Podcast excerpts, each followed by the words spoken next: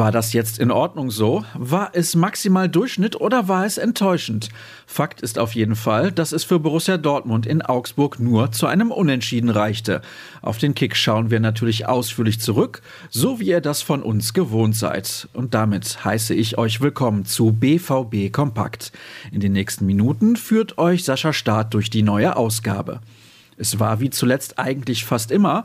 Marco Rose setzte mal wieder auf eine neue Startformation, wenn auch gezwungenermaßen. Marco Reus, Thomas Meunier und Nico Schulz wurden durch Marin Pongracic, Rafael Guerrero und Axel Witzel ersetzt. Dazu stellte der Trainer im Vergleich zur Partie in Glasgow auf eine Dreierkette um.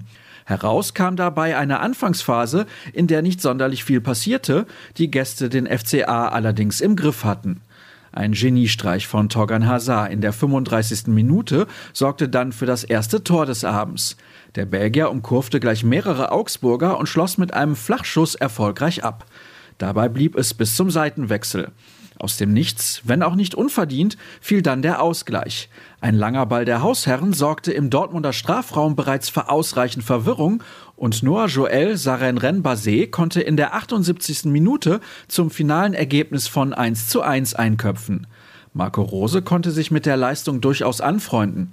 Ich habe eine Mannschaft gesehen, die nach dem Donnerstagsspiel unter den Umständen viel probiert hat, die an Ketten gezogen hat, die nicht alles richtig gemacht hat, trotzdem viel Kontrolle über das Spiel hatte, ein paar einfache Fehler. Wir haben sie immer wieder vor Aufgaben gestellt und sie wirkten dann auch verunsichert. In der Phase hätten wir komplett zuschlagen und das zweite auch machen müssen. Irgendwie sei es auch klar gewesen, dass man ein paar Kräfte verliere. In der Phase ist Augsburg besser ins Spiel gekommen. Wir haben trotzdem keine Chancen in Hülle und Fülle zugelassen. In der Situation, wo wir das Tor bekommen, waren wir unaufmerksam. Tore entstehen aus Fehlern und Ballverlusten. Das war Ping-Pong, dann ist der Ball drin. Das ist bitter und unglücklich. Ich hätte ein 1 zu 0 gerne mitgenommen, aber jetzt müssen wir mit dem Punkt leben, sagte der Trainer. Emre Can war nicht zufrieden.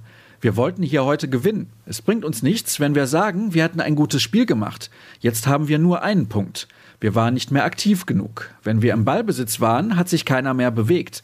Wir haben die Bälle nicht mehr festgemacht. Das ist sehr frustrierend. Wir sprechen es jeden Tag an und müssen abgezockter sein und solche Spiele gewinnen. Jetzt stehe ich wieder hier und sage jede Woche das Gleiche.